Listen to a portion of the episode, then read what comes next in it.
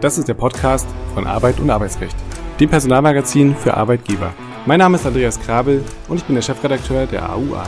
In der Reihe Kurz gefragt sprechen wir regelmäßig mit Dr. Jan Tibor Lellay. Er ist Fachanwalt für Arbeitsrecht und Partner bei Buse in Frankfurt. Ihnen fehlt die letzte Ausgabe der AUA. Mit dem Abo kann Ihnen das nicht mehr passieren. Einfach auf die Folgenbeschreibung klicken. Herzlich willkommen, lieber Herr Dr. Lellay, zu einer neuen Folge Kurz gefragt. Heute wollen wir sprechen über den Arbeitszeitbetrug.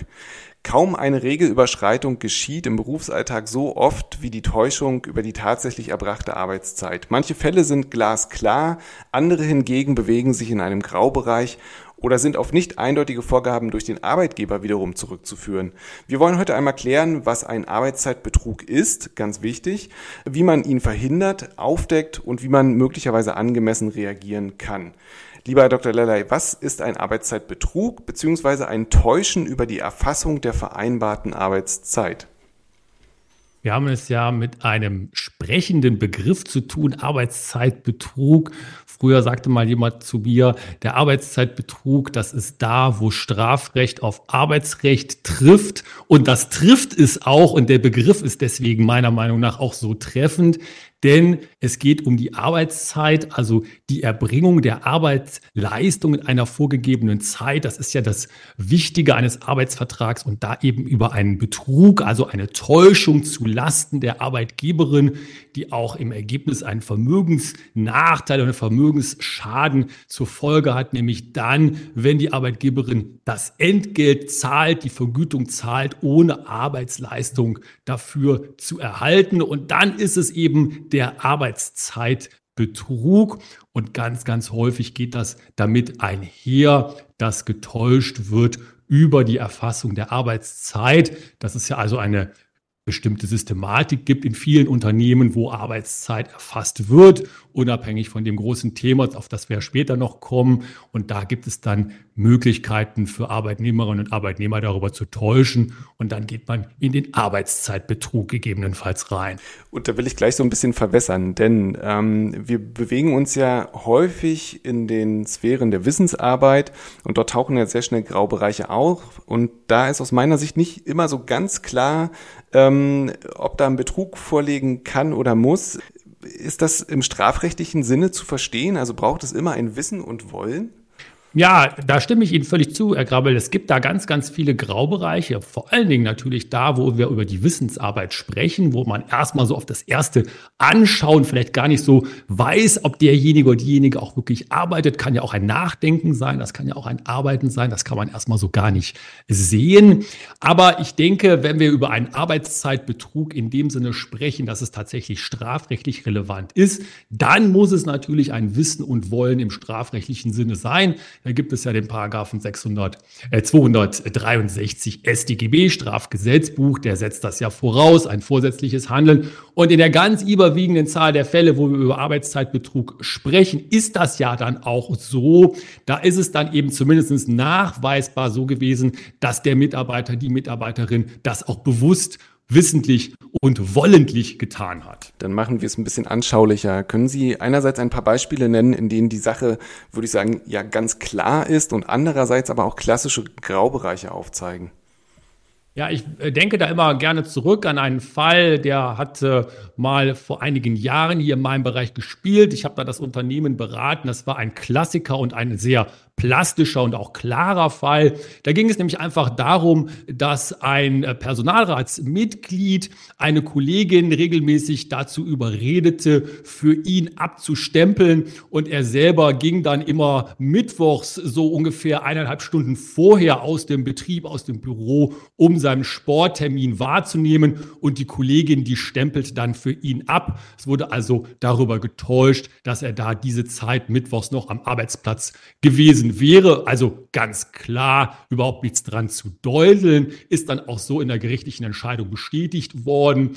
Und die Graubereiche sind erstmal die, wo man sagt, na ja, was muss das denn vom Umfang her vielleicht sein? Also jede kleine Pause, ähm, die man vielleicht macht, vielleicht mal mit Kollegen über den äh, Schreibtisch hinweg äh, spricht, zur ähm, Cafeteria geht oder zur Teeküche geht, diese ganzen kleinen Dinge, das ist ja nicht sofort immer ein Betrug, obwohl man da vielleicht nicht gerade arbeitet. Das sind dann auch zum Beispiel die Bereiche, ähm, wo man vielleicht sogar über Raucherpausen spricht, über die Konstellation über Raucherpausen spricht. Also das sind zumindestens Graubereiche, allerdings dann eben auch Bereiche, wo vernünftige Arbeitgeberinnen sagen werden, nein, da werde ich natürlich nie von einem Arbeitszeitbetrug sprechen. Das ist einfach sozial adäquat, das ist ganz normal, solche kleinen Pausen. Ja, man könnte ja wahrscheinlich sogar so weit gehen und sagen, das ist möglicherweise sogar gewollt, denn die Raucherpause mache ich in der Regel nicht alleine.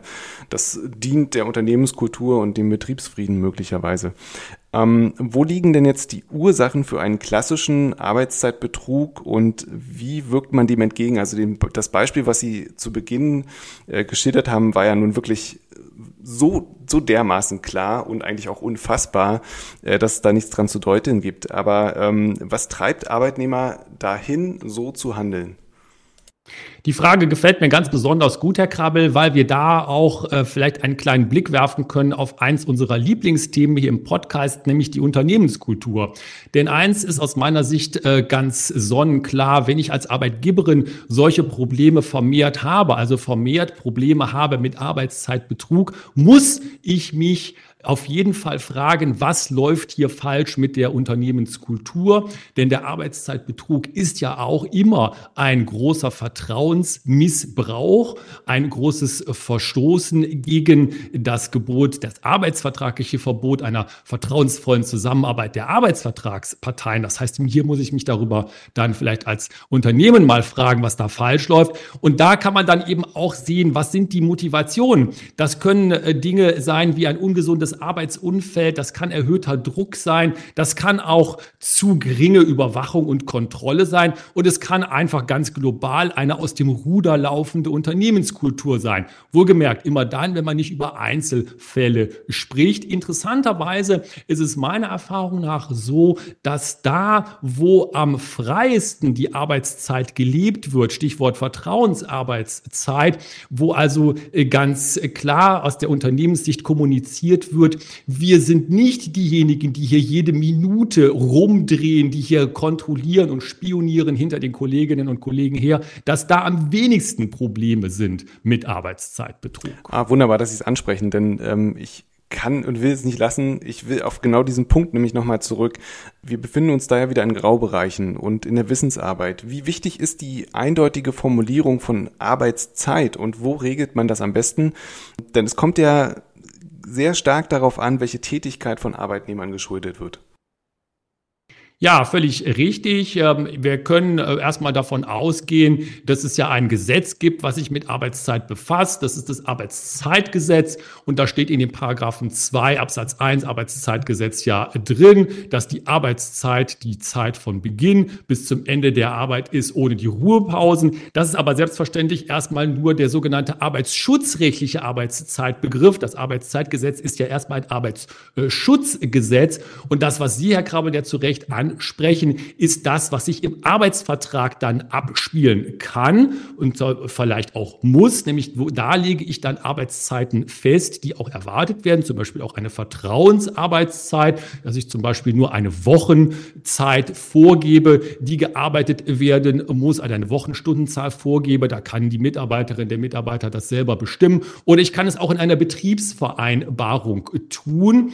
Und äh, da kommt es dann auch, auch darauf an, dass ich das so tue, dass es unmissverständlich ist. Aber das muss ja nicht sein, dass ich deswegen ein diktatorisches Regime der Arbeitszeitkontrolle einführe. Ich kann ja gerade das so regeln, dass es möglichst viel Freiraum gibt und vielleicht die Betonung darauf liegt, wie werden Arbeitsergebnisse geliefert innerhalb eines bestimmten Zeitrahmens natürlich, aber dann ganz, ganz ja, frei. Ja, das ist der klassische Konflikt, in, in dem wir uns heutzutage ja befinden. Ähm, in der Regel wird ein Ergebnis erwartet. Ich, ich brauche das Ergebnis vom Arbeitnehmer, äh, bezahle aber auf die Zeit. Welche Beweise darf denn der Arbeitgeber erheben, um zum einen im konkreten Verdachtsfall, so wie, wie Sie es vorhin geschildert haben, aber auch zum anderen vielleicht möglicherweise stichprobenartig ohne konkreten Anlass vorzugehen? Ja, die Kontrollfrage ist äh, eine hoch umstrittene. Wir hatten es ja hier auch im Podcast schon zu Recht einige Male angesprochen. Man kann meiner Meinung nach immer ganz gut starten mit einem Blick in den Paragraphen 26 BDSG und zwar ganz konkret in den Paragraphen 26 Absatz 1 Satz 2, wo ja drin steht, zur Aufdeckung von Straftaten können bestimmte Kontrollmaßnahmen durchgeführt werden, wenn eben tatsächliche Anhaltspunkte tatsächlich auch gegen gegeben sind. Das heißt also, keine äh, anlasslose Kontrolle ist hier äh, möglich oder gesetzlich zulässig. Das definiert schon den gesetzlichen Rahmen für diese Kontrollmaßnahmen. Das heißt also im konkreten Verdachtsfall natürlich, das steht ja im Gesetz sogar drin, stichprobenartig ohne konkreten ähm, Anlass kann ich das möglicherweise auch tun. Es wird ja auch zum Beispiel in Betriebsvereinbarungen häufig so äh, geregelt, unter anderem zum Beispiel auch, um zu zu überprüfen, ob die Vorgaben des Arbeitszeitgesetzes eingehalten sind. Da gibt es ja auch eine bestimmte äh, Überlappung. Fest steht aber auch, dass natürlich diesen Kontrollmaßnahmen, diesen äh, Kontrollschritten Grenzen gesetzt sind, vor allen Dingen datenschutzrechtliche Grenzen. Da spielt ja auch das allgemeine Persönlichkeitsrecht der Kolleginnen und Kollegen eine Rolle. Und das muss ja, man angenommen, ich habe jetzt ähm, etwas herausgefunden, auf welchem Wege auch immer. Welche Sanktionsmöglichkeiten habe ich als Arbeitgeber? Denn es handelt sich ja doch um einen sehr, sehr schweren Verstoß und einen, wie ich finde, sehr großen Vertrauensmissbrauch. Ja, völlig richtig. Ich äh, bin da immer zurückhaltend, weil man sich meiner Meinung nach gerade aus Sicht der Arbeitgeberin und der Personalabteilung, die ja dann gefragt ist, immer eins vor Augen führen muss. Die Sachverhalte sind häufig nur auf den ersten Blick eindeutig. Zum Beispiel der Fall, den ich ja gerade zu Anfang schilderte, das war eindeutig. Viele dieser Sachverhalte sind es aber nicht. Und deswegen muss immer der erste Schritt sein, bevor ich überhaupt an Sanktionen denke. Ich muss mir sicher sein, dass ich den Sachverhalt wirklich aufgeklärt habe. Ich muss also sicher sein, dass es keine anderen Erklärungen für diese untechnisch gesprochen Unregelmäßigkeiten bei der Arbeitszeit gibt. Dazu gehört im Übrigen ja auch immer die Anhörung der oder des Betroffenen, also dem oder derjenigen, dem da der Vorwurf des Arbeitszeitbetrugs gemacht wird. Und wenn man das hat, wenn man darüber hinaus ist, wenn sich dann der Verdacht bestätigt, also zumindest als dringender Verdacht bestätigt hat, dann kann man an die Sanktionen denken. Das ist das klassische Instrumentarium von der Abmahnung oder vielleicht sogar davor noch die Ermahnung über die Abmahnung zur ordentlichen und dann sogar auch außerordentlichen Kündigung, schwerer Vertragsmissbrauch, schwerer Vertragsverstoß und die Arbeitsgerichte erkennen das auch regelmäßig als Kündigungsgrund an. Es gibt eine ganz aktuelle Entscheidung, zum Beispiel vom LAG äh, haben aus dem Januar diesen Jahres, da wurde das wieder gesagt. Das ist ganz klar, der schwere Vertrauensbruch beim Arbeitszeitbetrug, der rechtfertigt die außerordentliche, die fristlose Kündigung. Das heißt, ähm, ich gehe dann wirklich die Klaviatur einfach durch, Schritt für Schritt. Sehen Sie an irgendeiner Stelle noch die Möglichkeit, vielleicht ähm, dem Sanktionen, den Sanktionen so entgegenzuwirken und zu sagen, naja, hier haben wir vielleicht nochmal die Möglichkeit, die Sache irgendwie wieder gerade zu biegen? Das ist aus meiner Sicht äh, ein wichtiger äh, Punkt. Man sollte auf keinen Fall hier einen Automatismus ablaufen lassen. Das sollte man übrigens ja auch nie äh, bei arbeitsrechtlichen Sanktionen. Das ist meiner Meinung nach immer ein Schritt in den Fehlschlag oder häufig ein Schritt in den Fehlschlag. Also auf keinen Fall sagen immer so, ja, also wenn das und das ist, dann kündigen wir auf jeden Fall außerordentlich und so weiter und so weiter.